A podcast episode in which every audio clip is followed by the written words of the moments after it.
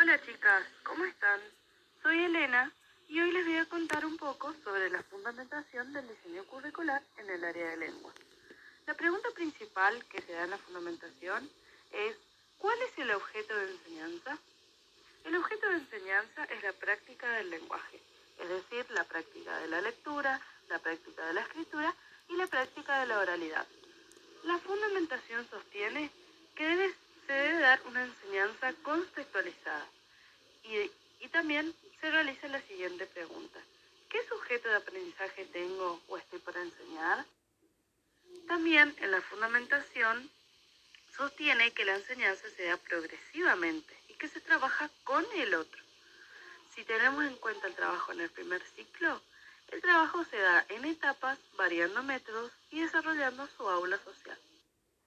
Y un ejemplo, teniendo en cuenta la práctica de la oralidad, es que se le dé como actividad que escuchen o que sus padres les lean un cuento y que los niños tengan que contar lo que escucharon.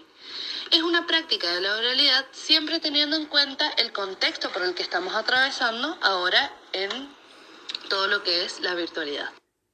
Hola chicas, ¿cómo están? Les quiero comentar algo tan, pero tan hermoso que es importante tener en cuenta en la clase de lengua.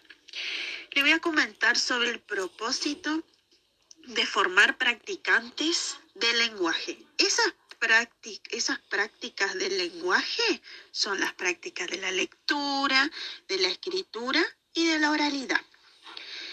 Esa práctica del lenguaje se debe llevar en el primer ciclo, no se debe limitar a la alfabetización inicial. Esa alfabetización inicial me va a llevar a un rudimento de lectura y escritura. De, la docente debe tener la, la responsabilidad de avanzar en el camino para conducir a los alumnos a formarse grandes lectores y escritores. Por ejemplo, los alumnos pueden ser grandes lectores y escritores en un acto, por ejemplo, o hacerles participar a ello en las clases, hacerle que lea un alumno el, el primer párrafo, otro alumno el segundo párrafo.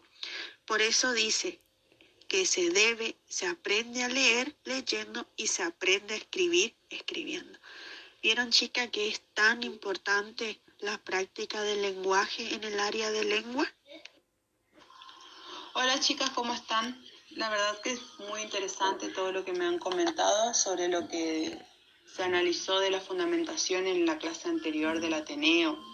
Y como bien dijeron, el objetivo del área de lengua son las prácticas del lenguaje y nosotros como docentes debemos crear las condiciones necesarias para que los alumnos se puedan apropiar de esas prácticas ya teniendo en cuenta los diferentes contextos y situaciones.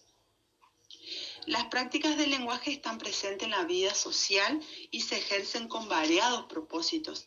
Se lee para entretenerse, para entender cómo se vive en, en determinados lugares y se escribe para solicitar un permiso, para escribir una carta, y para emitir una opinión fundamentada, que es lo que nosotros queremos, que los alumnos sean alumnos críticos y puedan sostener su postura.